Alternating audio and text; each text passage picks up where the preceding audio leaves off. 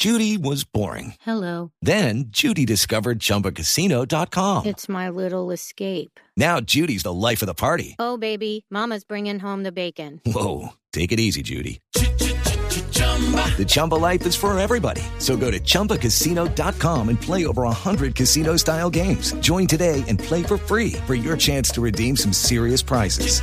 chumba ChumbaCasino.com. No purchase necessary. Void where prohibited by law. 18 plus terms and conditions apply. See website for details. Oscar Montes, Ana Cristina Restrepo, Hugo Mario Palomar, Diana Mejía, Sebastián Nora, Mariana Palau, Gonzalo Lázari, Valeria Santos y Camila Zuluaga con el personaje del mediodía.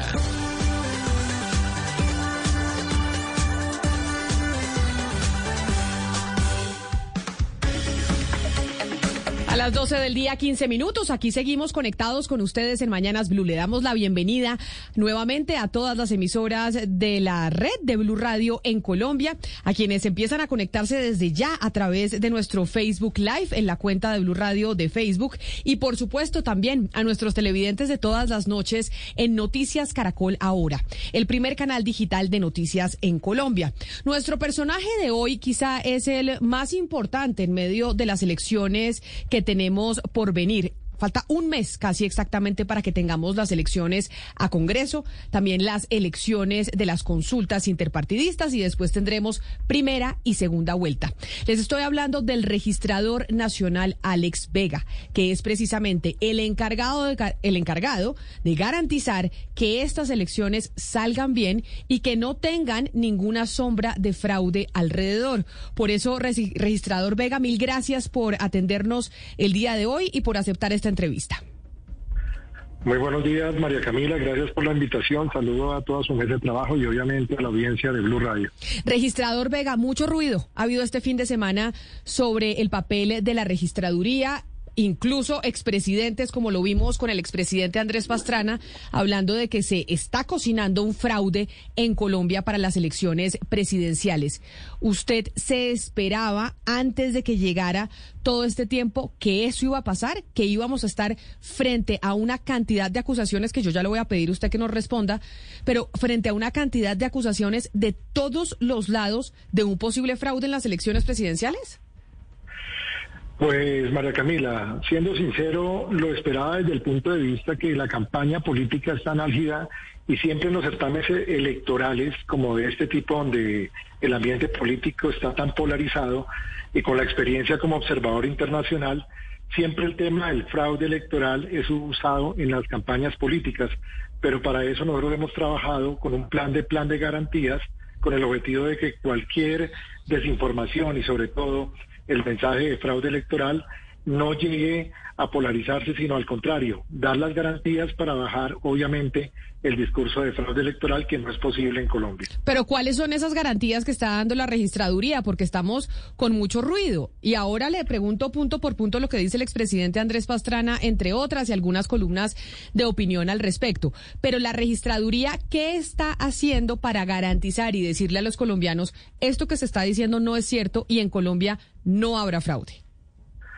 Primero, siempre se teje un manto de dudas sobre el tema informático de la registraduría. No es la primera vez que se habla de ese tema, pero primero aclararle a, toda la audiencia y a todos los actores políticos. Colombia vota de manera manual. Nosotros tenemos cerca de 12 mil 512 puestos de votación y 112 mil mesas en Colombia, donde todos los colombianos van a votar de manera manual. Hay jurados de votación que ya se sortearon y se garantizaron heterogéneos, pero todas las actas de las mesas van a estar digitalizadas. Eh, primero, esa es la garantía de tranquilidad de todos los ciudadanos, que va a tener heterogeneidad en la mesa los jurados de votación, pero el voto es manual. Los sistemas informáticos de la registraduría transmiten lo que llega de las mesas de votación pero esa información se puede corroborar no solo a través de los mismos testigos, sino igualmente las plataformas va a estar digitalizada toda la información en tiempo real de las mesas de votación. Para explicarlo sencillamente, si una persona saca 10 votos en una mesa, no solo el testigo podrá corroborarlo, sino también el acta de la mesa va a estar digitalizada. Y se ha construido un plan de garantías en varios aspectos. Primero, la depuración del censo electoral. Nos habían pedido hace varios meses revisar el tema de las personas que estaban fallecidas, que vuelvo y reitero, no era por omisión de la registraduría, sino porque los familiares y cierta entidad del Estado, notarios y unos registradores que no habían transmitido la información, todavía los muertos aparecían en el censo electoral. Hicimos una campaña de buscar los registros de defunción para depurar el censo electoral. Dos, el segundo punto importante, el Consejo de Estado nos ordenó comprar un software de escrutinios teniendo en cuenta que ese software de escrutinio de consolidación no podía ser alquilado para evitar que un particular tuviera control sobre la consolidación del escrutinio. Fue así como dimos cumplimiento al fallo del Consejo de Estado y a través de invitación pública. Es decir, no fue un contrato ni siquiera a dedo ni asignado a dedo, sino fue una invitación pública donde se presentaron primero unas propuestas, hicieron estudios marcados, hubo acompañamiento de la Procuraduría, pero lo más importante, se hicieron dos procesos. El primero se declaró desierto, volvimos a abrirlo y la empresa Indra, que de acuerdo a la experiencia que acreditó, no solo en el país, sino a nivel internacional, va a suministrar el software. No es que lo vaya a operar la empresa Indra, sino lo va a operar el Consejo Nacional Electoral. Eso para ir aclarando la desinformación que se ha dicho. Pero entonces ahí déjeme en ese punto preguntarle, registrador, porque usted ya menciona a la empresa Indra, la española Indra, que además es una de las acusaciones que le hace a usted el expresidente Andrés Pastrana. Dice el expresidente Pastrana que usted estaba haciendo, o que eso le dicen, porque realmente lo que dice el expresidente Pastrana es que a él cuentan que usted estaba haciendo casi que de ejecutivo de Indra, invitando a diferentes personas de Colombia a que viajaran a España España. Y eso además sumándole una crítica que no es para usted, sino que qué tiene Indra que hacer reuniéndose con Gustavo Petro en España, uno de los candidatos presidenciales. Y así generando una bola el expresidente Pastrana, como muchos otros creen, que Indra podría terminar dándole las elecciones a Gustavo Petro, porque eso es lo que insinúan. Primero aclararle, obviamente, al expresidente Pastrana la desinformación que le están dando a él. Eh, nosotros estuvimos como magistrados y presidente del Consejo Electoral. En ningún momento he tenido contacto con la empresa Indra, más allá de que la empresa Indra siempre ha estado en Colombia haciendo la consolidación y el preconteo, a tal punto que en las elecciones presidenciales del segundo periodo del expresidente Juan Manuel Santos, en este periodo del presidente Duque, la empresa Indra ya estaba acá en Colombia. Obviamente, cuando era magistrado del Consejo Electoral, tenía conocimiento de que la empresa Indra ya estaba ejecutando proyectos acá en Colombia de índole electoral y de acuerdo a la licitación o invitación pública que hicimos, Indra demostró la experiencia en este tipo de componente electoral, pero la desinformación que le dieron al presidente Pastrana, obviamente categóricamente no es cierta y además de eso, el proceso es una invitación pública donde le desinforma también que fue adjudicado prácticamente a dedo, razón que no es cierta porque está, se pueden ver los documentos en el SECOP, que se hicieron dos invitaciones públicas a todas las empresas del país e internacionalmente. Sí, registrar, pero se hicieron eh, unas invitaciones públicas, pero el único oferente pues fue Indra y además pues se le entregó este software que la misma misión de observación electoral ha dicho que no se sabe muy bien cómo va a funcionar. ¿Quién va a auditar este software? Estamos a menos de un mes de las elecciones y no hemos podido como ciudadanía, como medios y como el, y la misión electoral saber qué es lo que va a, cómo se va a escrutar exactamente los votos en ese software, quién va a tener los códigos de entrada, quién va a auditar esto el día a día. Es decir, por qué ha habido tanta opacidad alrededor del funcionamiento de este software y por qué al final nada más se presentó Indra en esta licitación? Hubo empresas que en su momento participaron en el estudio de mercado, pero al final la única empresa que cumplió con los requisitos de experiencia fue la empresa Indra.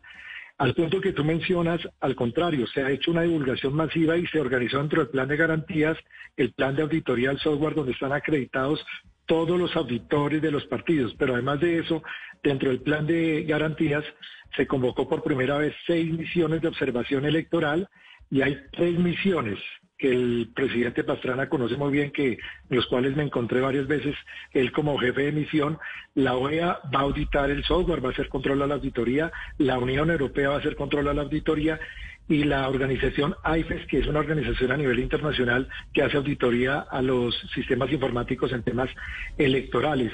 La tranquilidad es que ya están acreditados todos los auditores de los partidos, hemos trabajado con ellos desde hace ya un mes y los códigos fuentes van a ser propiedad única y exclusivamente del Consejo Nacional Electoral. La empresa Indra entrega un producto, pero son los magistrados del Consejo Nacional Electoral, ellos, ni siquiera el registrador, que tendrán acceso a que esa información que llegue de las comisiones escrutadoras a nivel municipal y departamental vayan consolidando los datos. Se le ha permitido a todos los partidos e igualmente va a haber acompañamiento de la Procuraduría en la calidad de auditora también. Y lo que estamos buscando es que dentro de las garantías que hemos diseñado del software, por primera vez los partidos puedan auditar como lo ordenó el Consejo de Estado y tres misiones de observación electoral. Usted ahí habla de los partidos y me parece importante, registrador. Los representantes de todos los partidos políticos han ido a la registraduría para pedir garantías sobre que no vaya a haber fraude en estas elecciones y han quedado todos tranquilos.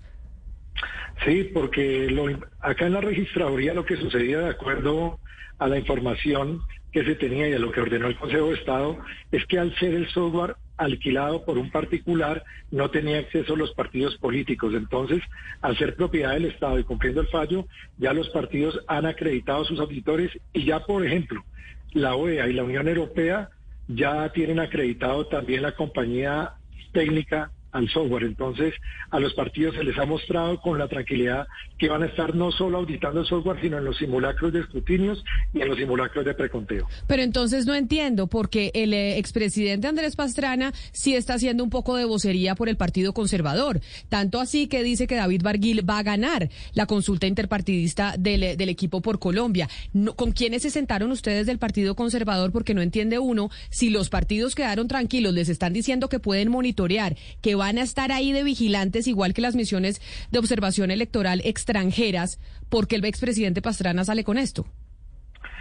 Pues no entiendo, yo saqué cuando él manifestó sus inquietudes como el jefe de Estado, sacamos un boletín de prensa donde le informábamos no solo al expresidente, sino a toda la opinión pública, un boletín donde explicábamos cómo se había adjudicado el software, las misiones de observación y el Partido Conservador ya tiene un auditor acreditado. Casualmente, cuando vino la inscripción de la coalición de Equipo Colombia, tuvimos la oportunidad también de mostrarle la sala de escrutinios al candidato David, David Barguil del Partido Conservador y ayer en conversación que tuve con él, también confirmó que esta semana venía nuevamente con el presidente del Partido Conservador, el doctor Yepes, para corroborar la información del plan de garantías todo se le ha informado a los partidos y a la opinión pública a través de los boletines de prensa y obviamente con los videos que hemos hecho en la sala auditoría.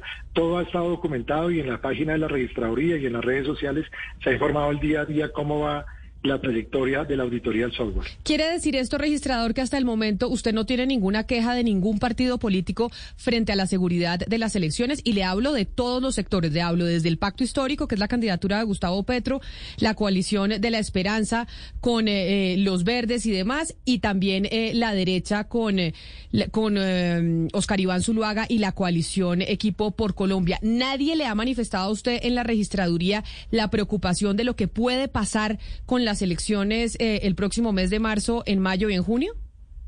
Hasta el momento no, por eso es extraño eh, la sensación de lo que han denominado el fraude electoral frente al tema del software, cuando todo ha sido totalmente transparente. Y es más, esta semana ya tengo cita confirmada con los directivos del Partido Verde. El candidato David Barguil dijo que también iba a acercarse con el presidente del Partido Conservador.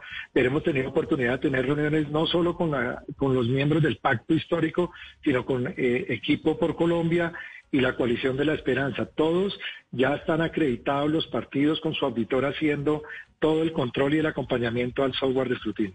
Hey guys, it is Ryan. I'm not sure if you know this about me, but I'm a bit of a fun fanatic when I can. I like to work, but I like fun too. It's a thing. And now the truth is out there. I can tell you about my favorite place to have fun. Chumba Casino. They have hundreds of social casino style games to choose from with new games released each week. You can play for free anytime, anywhere and each day brings a new chance to collect daily bonuses. So join me in the fun. Sign up now at ChumbaCasino.com. No purchase necessary. BGW. Void were prohibited by law. See terms and conditions. 18 plus. Registrador, una de las preguntas que se hacen muchos sobre el contrato que se le adjudicó a Indra es el tiempo que tiene para llevar a cabo las labores especificadas en ese contrato. Es decir, Este es un contrato que se firmó, si no estoy mal, a finales de diciembre, alrededor del 29 de diciembre del 2021, y para el 13 de marzo ya tienen que desarrollar este software de escrutinios a nivel nacional. Tienen que preparar estos equipos, tienen que instalarlos, tienen que además asegurarse de que sirvan. Es decir, a ustedes, ¿ustedes por qué creen que en tan poco tiempo eso puede eh, funcionar cuando en otros países, por ejemplo en Brasil, eso se ha demorado más tiempo? Por lo siguiente, Mariana, primero porque el contratista debe cumplir en este caso con los tiempos de entrega y segundo, cuando nosotros colocamos como requisito de entrega, también lo afianzamos con el tema de la experiencia en temas electorales. Si ustedes pueden revisar públicamente Indra, lo que consulta uno en la página, ha estado presente en 43 procesos electorales en el mundo. Entonces, eso hace que tengan la experiencia no solo en temas electorales, y sino en temas informáticos y de consolidación. Al punto, como reitero, la empresa Indra no ha estado nueva en los procesos electorales en Colombia.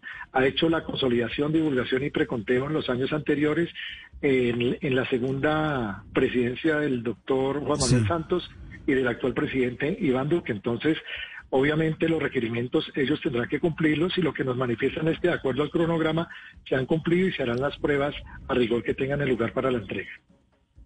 Registrador Vega, mire, eh, usted dice que en tiempos electorales constantemente se, se habla de fraude eh, de, por distintos candidatos y partidos.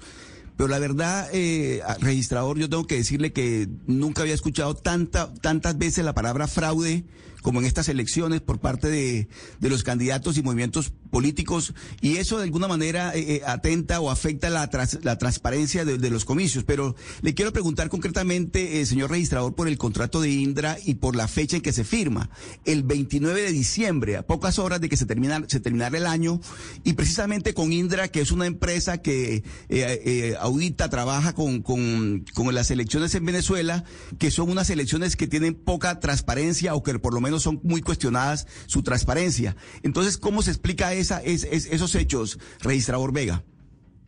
Primero, decirte que dentro de la desinformación que se ha manejado, han hecho entender que la empresa Indra es la misma empresa, empresa Smartmatic de Venezuela. No tiene nada que ver la empresa Indra con la empresa Smartmatic de Venezuela. O sea que, pongamos ese punto, es mentira. Indra no ha trabajado en Venezuela. Porque es que le estamos preguntando, entre otras, eh, registrador, porque esa es la información que se mueve a través de los grupos de WhatsApp, que los propios políticos están moviendo para decir en Colombia va a haber fraude en las elecciones.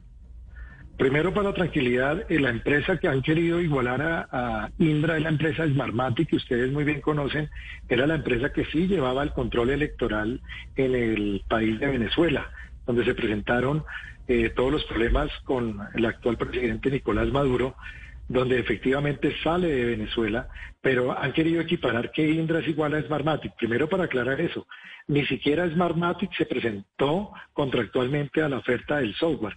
Segundo, el tema del fraude viene ventilándose cerca de hace un año en redes sociales, primero por los muertos, segundo por la posible intervención eh, de ataques cibernéticos, pero al final frente al contrato hay que decirlo, los recursos llegaron el, 5 de noviembre, se abrió la invitación pública, la primera se declaró desierta y obviamente como era deber de la parte del área administrativa, vuelve y se saca el contrato porque la idea era que Colombia tuviera el software de propiedad del escrutinio.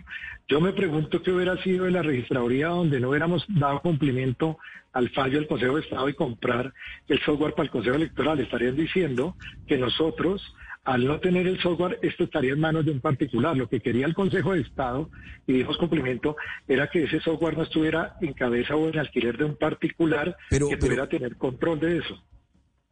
Perdóneme, señor registrador, pero la información que se tiene es que Indra efectivamente está en Venezuela y trabaja con el gobierno, con la, con la, con el, Consejo Nacional Electoral venezolano. Es información inclusive suministrada por directivos de Indra. Entonces, de tal manera que eso sí me parece que sería muy importante de. Pero en dónde, en dónde suministraron Indra esa, información, Oscar.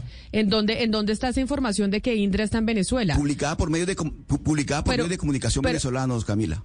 Ah, pero, pero son medios de comunicación venezolanos los que han dicho que Indra está en Venezuela. Indra, es, efectivamente, sí, así es. Registrador. no, yo creo que ahí está la información que yo tengo. Una cosa es la empresa Smartmatic, que era la que hacía el tema electoral en Venezuela, y otra cosa es la empresa Indra, que lleva más de 10 años en, en Colombia. Luego les digo, no sé si hay que aclarar directamente con la empresa Indra, pero la información que yo tengo es que Indra no ha tenido procesos electorales en Venezuela, sino la empresa Smartmate. Eso me parece importante, Oscar, porque saber de dónde viene esa información. ¿Qué medios de comunicación en Venezuela están diciendo eso? ¿Cuáles específicamente? Pues tanto es así, Camila. Tanto es así, Camila, que el expresidente Pastrana, en la entrevista de la que estamos hablando, efectivamente habla de Indra en Venezuela. Yo no creo que el expresidente Pastrana esté tan mal informado como para hacer esta afirmación. Pues no lo sé, no no sé yo si yo eh, frente a lo que ha dicho el expresidente Pastrana hay que darle eh, pues toda, mejor dicho, decir que todo lo que está diciendo es cierto porque por eso tenemos al registrador del otro lado para que responda, porque lo que sí se está generando registrador y creo que es una responsabilidad suya es una una una especie de anarquismo con miras a las elecciones en donde ahora todos van a tener la justificación de decir que aquí se van a robar las elecciones, no importa quién pierda o quién gane. Y eso sí es muy delicado y por eso la insistencia en que usted hablara con nosotros para decir qué van a hacer para apagar este incendio y qué garantías le están dando a la ciudadanía para que no vayamos a tener la sorpresa de que alguien, no importa quién sea el perdedor, termine diciendo no reconozco el resultado. Sí, y es un llamado también a la responsabilidad de los actores políticos. Tengan en cuenta que volviendo al tema venezolano, allá se maneja el voto electrónico, nosotros tenemos el voto manual y esa es garantía porque todas las actas pueden ser controladas, auditadas desde la mesa. Además de eso, se van a subir todas las actas y el tema del preconteo, nosotros tenemos resultados antes de la medianoche siempre como se acostumbra y mantendremos esa buena costumbre y, y ese reto que es tener antes de las 12 de la noche el preconteo de todo lo que es las elecciones en primera mano del Congreso de la República. Pero reitero, el plan de garantías permite a todos auditar el software y tres misiones de observación. Es más, ya está la Unión Europea auditando, ya desplegaron misión, la OEA ya llegó y el día sábado llega la firma o la ONG IFES, la cual de acuerdo a la información, el, expresidente Pastrana hace parte también de esa organización de tanto prestigio a nivel internacional en Washington, en la cual él podría tener también tranquilidad de que todos estos actores observadores internacionales también van a verificar los resultados electorales. Registrado. Es importante lo que se nos está diciendo, pero sí hay un vacío de información alrededor de quién va a tener acceso a los códigos. Y ah. yo quiero que por favor usted nos aclare eh, una vez, eh, en, qué momento específico Indra le entrega ya el software, los discos duros, etcétera, al Consejo Nacional Electoral o a la registraduría? ¿Y quién se queda con el acceso a los códigos? Porque por ahí es donde se podría hacer, digamos, el fraude o la trampa. Si la empresa se queda con los accesos del código, ellos podrían manipularlo. ¿Quién va a manejar discos duros y eh, códigos en registrador? Todo lo va a manejar el área informática del Consejo Nacional Electoral y el acceso a los códigos los van a tener son los magistrados del Consejo Nacional Electoral. Lo que se le va a permitir a los partidos es ver los códigos fuentes, pero la empresa entrega en su totalidad el desarrollo. Obviamente, de ahí en adelante... Pero registrar, uno va a poder ver quién, quién, quién accedió el código cómo se llama la persona, en qué momento y en qué hora específicamente. O sea, es decir, los partidos políticos que van a hacer la auditoría pueden decirle al Consejo Nacional Electoral, yo quiero saber quién a las 3 y 35 de la tarde en tal lugar accedió al código. ¿Y usted les puede decir con nombre exacto quién fue esa persona? Totalmente, está garantizado en la estructura del software porque además lo ordenó el Consejo de Estado. Lo importante, cuando los magistrados, primero tienen que entrar los nueve magistrados. Si hacen un cambio, una variación en el escrutinio, el mismo sistema deja la trazabilidad, cuándo entraron y quiénes entraron. La gran ventaja de este sistema es que solo podrán entrar los nueve magistrados al tiempo, hacer los cambios o consolidar información y queda la trazabilidad. Los nueve magistrados entran es con biometría, tanto dactilar como facial, y garantiza que única y exclusivamente, ni siquiera el registrador, son los magistrados del Consejo Electoral que entran y la pregunta que tú haces queda la trazabilidad y se puede auditar cualquier ingreso o cualquier cambio en el escrutinio. Pero entonces hablemos de eso en comparación con lo que teníamos antes, registrador, porque aquí existía un refrán entre los políticos y es que las elecciones se ganaban en los escrutinios y allá en Corferias, que por eso tenían que tener mil ojos los partidos políticos cuando estaban viendo los formularios E14. Eso que antes se hacía en papel con los formularios E14, con un montón de testigos de los partidos, ahora se va a hacer en una sala, la del Consejo Nacional Electoral, solo con los magistrados que son los únicos que van a tener acceso a los códigos y electrónicamente a mirar cómo salieron, cómo salió la votación. Es decir, lo que antes teníamos todo en papel con un montón de testigos, ahora va a ser digital y quienes van a tener acceso a eso son solo los magistrados del Consejo Nacional Electoral, los nueve magistrados. Son dos tiempos, Camila. Primero hay una información que va a ser pública. Cuando Camila Zuluaga vote en un puesto de votación en Bogotá y termine de finalizar, los testigos cuentan con los jurados de votación y el acta va a ser digitalizada y sube a la página para información pública de todos los colombianos. Es decir, los formularios de 14 van a estar digitalizados. Esa información es pública con el objetivo de que la ciudadanía y los partidos políticos puedan revisar todos los resultados de la mesa. Eso va a ser información pública. Ya cuando se consolide el resultado, cuando llegue la información de las comisiones escrutadoras al software del Consejo Nacional Electoral, ahí es donde sí los magistrados entran a consolidar esa información que llega de todos los municipios de Colombia. Pero la, gran ventaja es que toda la ciudadanía va a poder ver los formularios E14 de las mesas y podrán compararla con la de los testigos electorales. ¿En dónde las vamos a poder ver? Es decir, si yo como ciudadano quiero ver un formulario de 14, ¿en dónde me meto y dónde lo veo? En la página, acuérdese, hay que recordar que ese día se, tendremos un portal especial para elecciones donde ahí va a estar incluido no solo los formularios C14, sino las actas de las comisiones escrutadoras cuando terminen verlo. Esa información es en tiempo real, se va escaneando y se va subiendo a la página para que los ciudadanos y los partidos políticos puedan ver las actas de la mesa. Por eso reitero, el software es demasiado importante. Y la pregunta que me hacía, ¿cómo era antes? Como magistrado del Consejo Nacional Electoral lo viví. Yo llegaba a escrutar como magistrado y el software era el particular, cerrábamos el escrutinio a las nueve de la noche y el software se lo llevaban, porque era de un particular, ahora el software queda en propiedad del Consejo Electoral, no se puede retirar de las instalaciones por los equipos, los discos duros y toda la información va a reposar directamente en el Consejo Nacional Electoral. Hay otra suspicacia, registrador, que veo acá está creciendo en redes sociales por cuenta de la participación de maestros sindicalizados como jurados de votación y dicen algunas personas que pues esos sindicatos de maestros ya han expresado públicamente su respaldo a un candidato presidencial. ¿Usted recibió alguna queja sobre este particular? Más que queja, recibí solicitudes de varios partidos políticos y nosotros accedimos a esa solicitud haciendo lo siguiente. El día de ayer seleccionamos 727 mil jurados de votación, de los cuales 77 mil son remanentes o suplentes. Anteriormente, ¿qué se hacía? Todo estaba en una bolsa, los partidos políticos, los maestros, los empleados públicos. Dividimos el software por sectores. Arrancamos con partidos políticos, estudiantes universitarios que por, primera vez nos van a acompañar, tanto de universidades privadas y públicas, empleados públicos de entidades del Estado y obviamente profesores de entidades públicas y entidades privadas.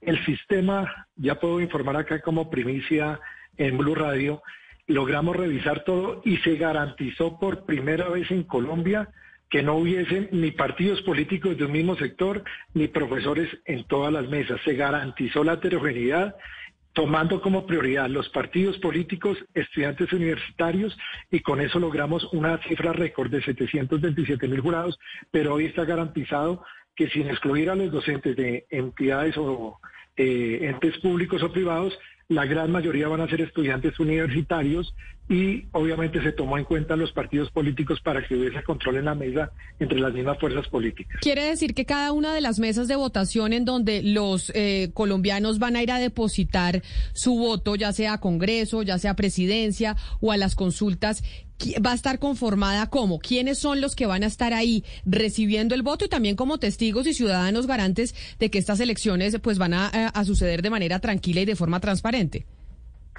Primero, el primer sector que era el de los partidos políticos se asignaron el 90% de los postulados por los movimientos o partidos políticos. Cerca del 70% del, del sector de estudiantes universitarios de eh, universidades privadas y públicas cubrieron cerca del 80% y lo demás fue segregado. Entonces, ¿qué quiere decir? Que cuando un ciudadano ahora vaya a votar a una mesa de votación, ya no va a encontrar ni tres profesores, ni tres miembros de un partido, sino al contrario, va a haber heterogeneidad en la mesa. Eso ayer lo verificamos hasta altas horas de la noche y logramos encontrar que efectivamente todas las mesas quedaron heterogéneas en el país. Entonces, para lo que nos están preguntando los oyentes en el 301-764-4108 sobre los profesores de FECODE, ya eso no va a pasar según lo que usted explica. Va a haber un profesor, un empresario, un político, un estudiante. No va a ser una mesa solo de profesores o no solo una mesa solo de políticos. Cada mesa va a tener un miembro representativo de cada una de esas comunidades que son partes de los jurados en las elecciones en Colombia. Así es, pero hablando con, con toda la claridad, van a haber mesas más de estudiantes universitarios en compañía de partidos políticos en las grandes ciudades capitales y los estudiantes universitarios que nos sirvieron en su momento a los consejos de juventud van a repetir como jurados de votación. Se le dio profundidad, fue al sector de partidos políticos y obviamente a los estudiantes universitarios que tienen plena garantía de transparencia. Registrador, sobre la petición que usted hizo al Consejo Nacional Electoral, dígame si es cierto o no, que se solicita que ya en estas elecciones cada uno de nosotros cuando vayamos a depositar el voto en la urna no vamos a tener que votar ni dejar la huella y eso da una serie de garantía también de que no se va no va a haber duplicación de votos y que efectivamente solo una persona con una huella y una firma deposita un solo voto porque usted solicita que se retire ese requisito. Primero, darle claridad. Yo hablé hoy con el, señor periodista Daniel Coronel, le aclaré. De ninguna manera nosotros habíamos solicitado eh, excluirlo de la firma. La resolución que ordenaba la firma y huella estaba suspendida por COVID. Estaban suspendidas en las elecciones atípicas. Nosotros hemos hecho más de 20 elecciones atípicas y no podíamos poner huellero ni firma porque decían que podía prolongarse el contagio del COVID. La semana pasada el Ministerio de Salud me contestó que teniendo en cuenta los niveles de propagación del COVID, no resulta eh, eh, la afectación a la salud el uso del huellero, razón por la cual la semana pasada autorizamos y dimos la orden de crear el nuevo formulario, incluyendo la huelga y la firma de todos los colombianos en las mesas de votación. Pero sumado a esa, Camila, van además 25 mil lectores biométricos en mesa donde hay riesgos de suplantación. Entonces los colombianos, nosotros ya estamos terminando el diseño del formulario de 11, donde, donde se incluye la huella y la firma que estaba suspendido por el Ministerio de Salud, pero ya nos dio vía libre la semana pasada. Quiere decir entonces que no es cierto eso de que no va a haber firma y no va a haber huellero en estas elecciones sí va a haber firma y va a haber huellero. No se levanta ese requisito. No, es que estaba suspendido, era por el Ministerio de Salud. La resolución era al Consejo Electoral y nosotros le preguntamos al Consejo Electoral si se mantenía la suspensión o si autorizaban. Entonces le consultamos al Ministerio de Salud eh, el, 7 de febrero nos llegó el, concepto de que en este momento sí es viable utilizar el huellero, razón por la cual di la instrucción al área electoral de incorporar la huella y firma en los formularios para que los ciudadanos que voten pongan su huella y su firma para que tengan un mayor control. Registrador, hay un cambio sustancial que va a haber en estas elecciones y yo no sé si usted tenga por ahí cómo mostrarnos para aquellos que están viéndolo a través de Facebook Live y que lo van a ver en Noticias Caracol ahora, y es el tema de los tarjetones, porque los tarjetones cambian también en esta elección. Uno de los problemas que teníamos o que tenemos en Colombia son los votos nulos, porque la gente pues termina marcando mal el tarjetón y entonces ese votico ahí sí literalmente se pierde. El objetivo que tienen ustedes para estas elecciones con el cambio de los tarjetones es que se reduzca ese número de votos nulos. ¿En cuánto? ¿En qué porcentaje? Bien lo acabas de decir, Camila. Hace cuatro años llegamos cerca a un millón de cuatrocientos mil votos nulos en Colombia y detectamos, de acuerdo al testeo que hicimos, que obedecía a tres errores que tenía el tarjetón frente al de Senado era un tarjetón que era plegable y no cabía ni siquiera en el cubículo de votación. El ciudadano entraba y las orillas del tarjetón quedaban enrolladas, pero el segundo error que tiene era que pegaba las dos circunscripciones, la nacional ordinaria y la nacional especial indígena la gente confundía y votaba por las dos circunscripciones. ¿Y qué decir en la Cámara de Representantes que pegaba tres circunscripciones? La nacional de los indígenas, Cámara Nacional Especial Indígena, la nacional afrodescendiente y la territorial. Separamos las tarjetas con qué objetivo? Hacer la pedagogía con jurados de votación, que al separar la tarjeta electoral mucho más limpia, vamos a reducir los votos nulos. Pues yo aspiro como registrador, ojalá podamos reducir los votos nulos y que sean votos válidos por lo menos en un 60 o 70%. Vamos a hacerle una tarjeta mucho más amigable y de mucha más fácil pedagogía, teniendo en cuenta de que solo podrá escoger una tarjeta en Senado, sea la nacional ordinaria o la indígena, y para Cámara o la territorial o la indígena, la afro. ambas tarjetas en ambas corporaciones son excluyentes.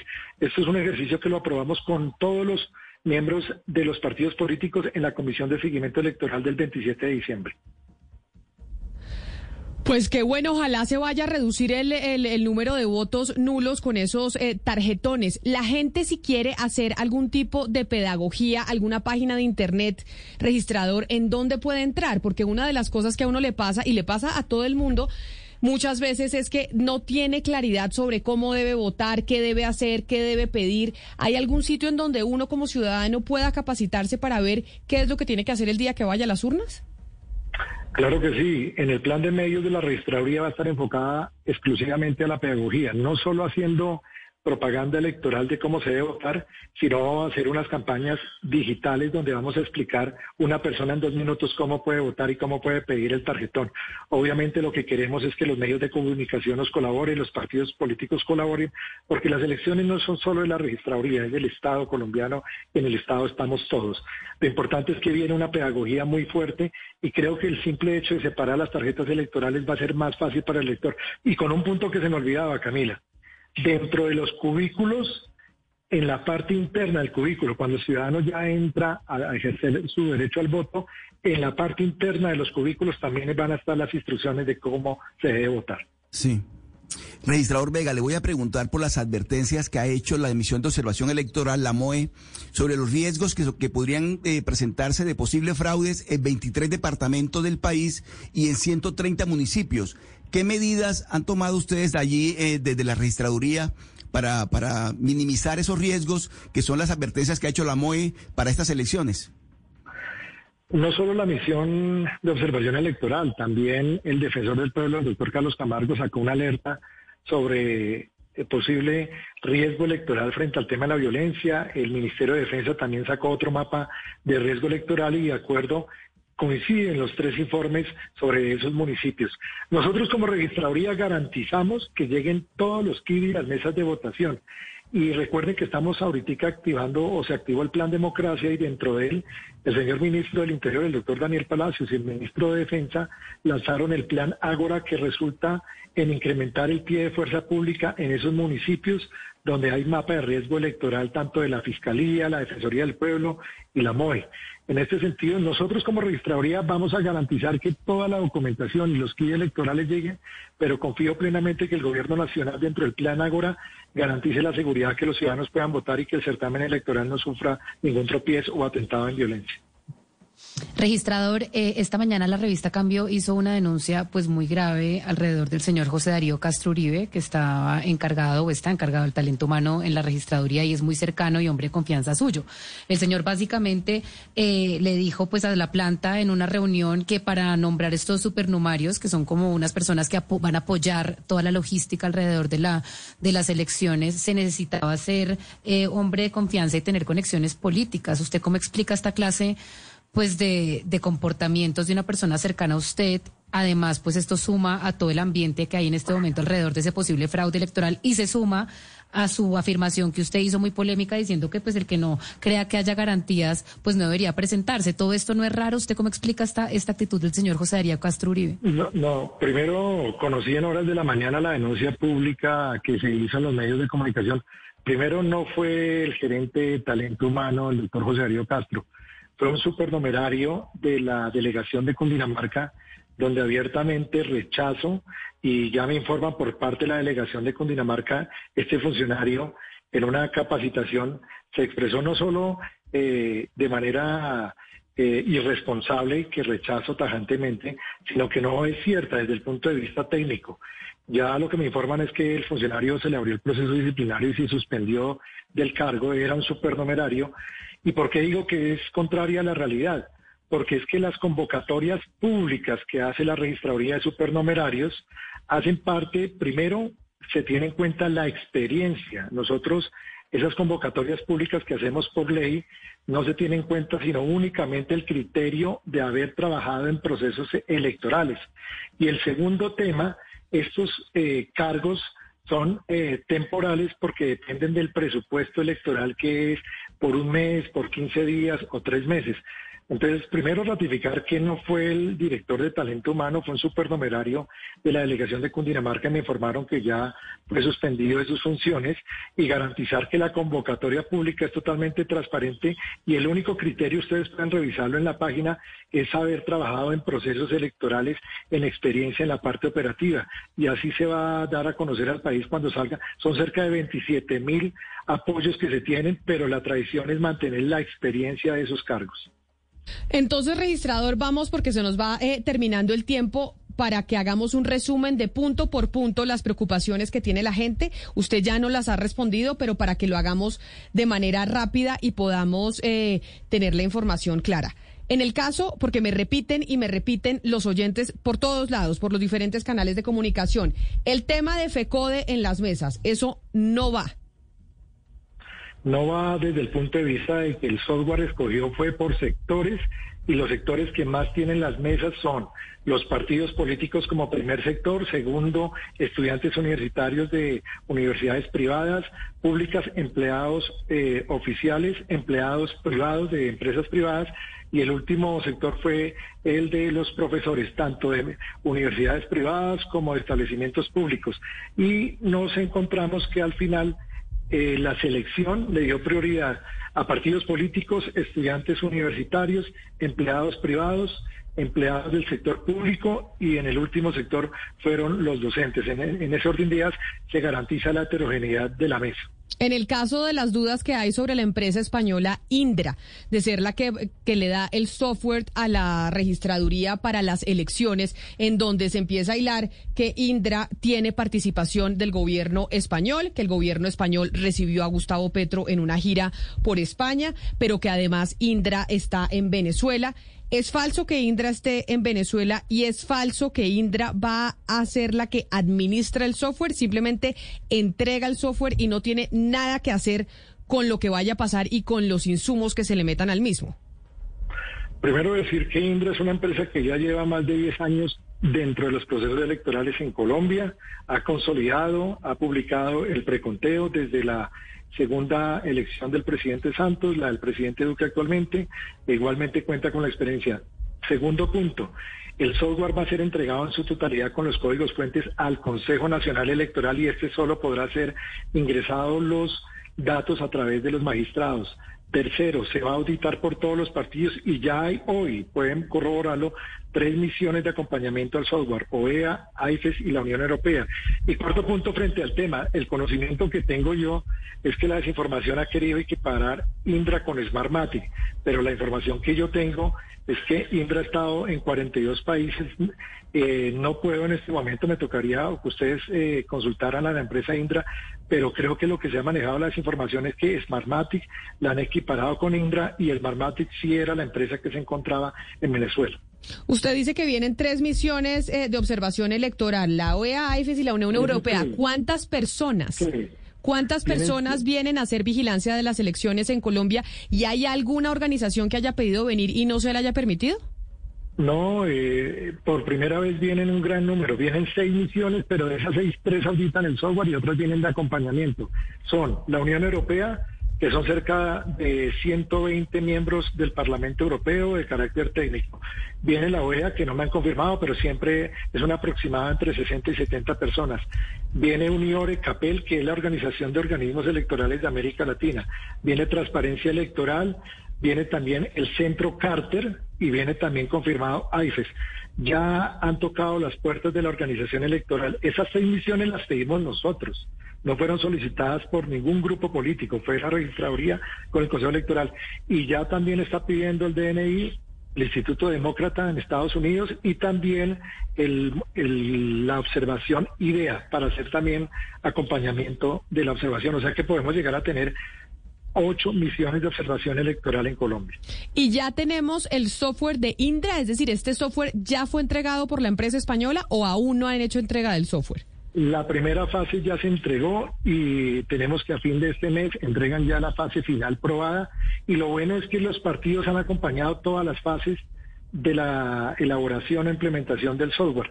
Tengan en cuenta que el software se hizo con base en el fallo del Consejo de Estado y con unos requerimientos adicionales que pidió el Consejo Nacional Electoral para su verificación y puesta en marcha. Y por último, registrador, volvamos a repetir, ningún partido político se ha quejado sobre la transparencia del proceso electoral todo lo que hemos visto es son denuncias en entrevistas a medios de comunicación, como el caso de la del expresidente Pastrana a la revista Semana este fin de semana, o comunicaciones a través de redes sociales. ¿Formalmente ha habido algún movimiento político, algún candidato que se haya quejado directamente ante la registraduría sobre un posible fraude que podamos ver en las elecciones de este año?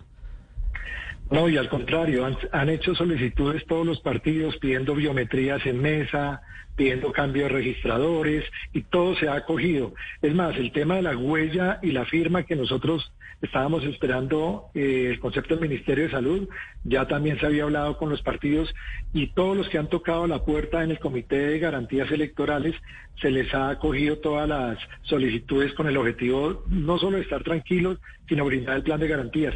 Obviamente la desinformación puede llegar a cualquier punto. Las garantías se le dan a todos los colombianos, a los partidos políticos y en este caso obviamente resolverle las dudas al expresidente Pastrana, que él hace parte, por ejemplo, de esa organización tan prestante que es AIFES.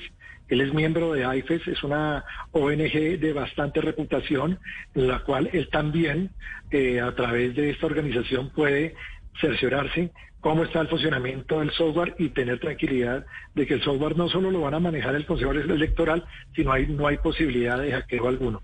Y tengo una última pregunta para despedirlo, registrador, porque muchos venezolanos colombianos me están escribiendo por el número de cédulas que se anularon precisamente para evitar el fraude, pero hay muchos que dicen, yo pues soy venezolano, pero también tengo nacionalidad colombiana y quiero votar. ¿Usted es consciente de las quejas? Además hay un movimiento importante de gente que pide, óigame, quiero poder participar. ¿Qué va a pasar con eso?